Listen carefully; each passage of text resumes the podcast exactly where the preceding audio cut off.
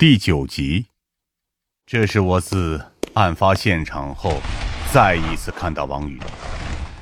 由于法医科冷藏的关系，他的尸体看上去还没有多少变化，但十根手指上的皮肤组织全部不翼而飞，只剩下血淋淋的指骨，显得触目惊心。局长看着脸色有些阴沉。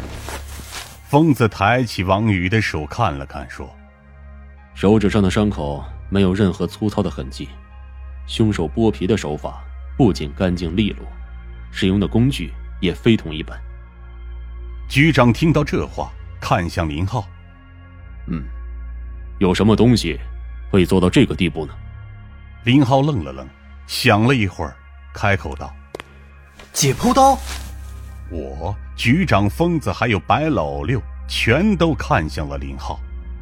你们这么看着我干嘛？不会是怀疑我吧？林浩一脸委屈，推了推鼻梁上的眼镜，说：“解剖刀又不会只有法医使用。再说了，就算凶手是法医，我们法医部里面每个人都有嫌疑。”行了，别说废话了。既然鉴定结果已经出来，就赶紧通知汪宇的家人，让他们把尸体领走吧。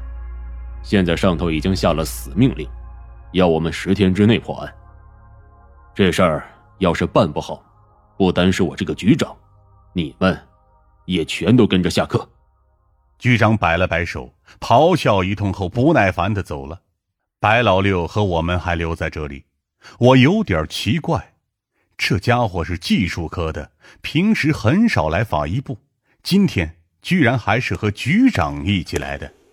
这个时候，白老六围着王宇的尸体转了一圈，和疯子一起抬起王宇的手瞧了瞧，说：“我看林法医的说法也不尽然。”我问他什么意思，白老六煞有介事的说：“要做到这么干净利落的把十根手指都掰下来，的确只有解剖刀可以做到。”但我看这痕迹，却有点像玄术里面的降头和尸人什么的。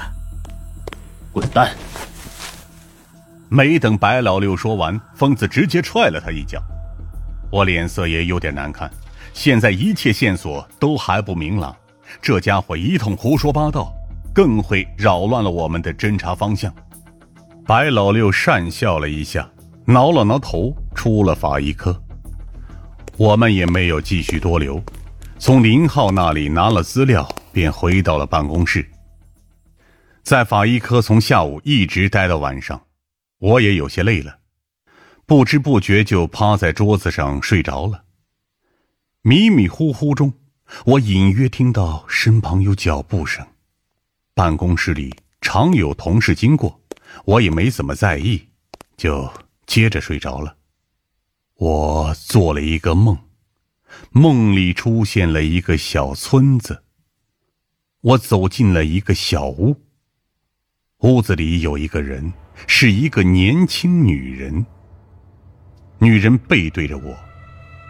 当我走近的时候，她转过身来，双脚没有动，上半身直直扭转，就这样看着我。看清楚女人脸的时候，我吓了一跳。她是张萌萌。我突然惊醒，额头上好多冷汗。这个时候天已经亮了，我看了看时间，早上六点。我又靠着椅子坐了一会儿，回想着昨天晚上做的梦，却忽然想不起来究竟梦到什么了，只隐约记得张萌萌那突然扭转过来的上半身。我不知道为什么会做这样的梦，深吸了口气，我起身到卫生间洗漱一番，出来的时候看到林浩正在办公室等我。我问他有什么事，他说：“疯子让你去趟会议室。”没等我细问，林浩就走了。我看他的脸色好像不太好，应该也是为了王宇的案子，也就没有多说什么。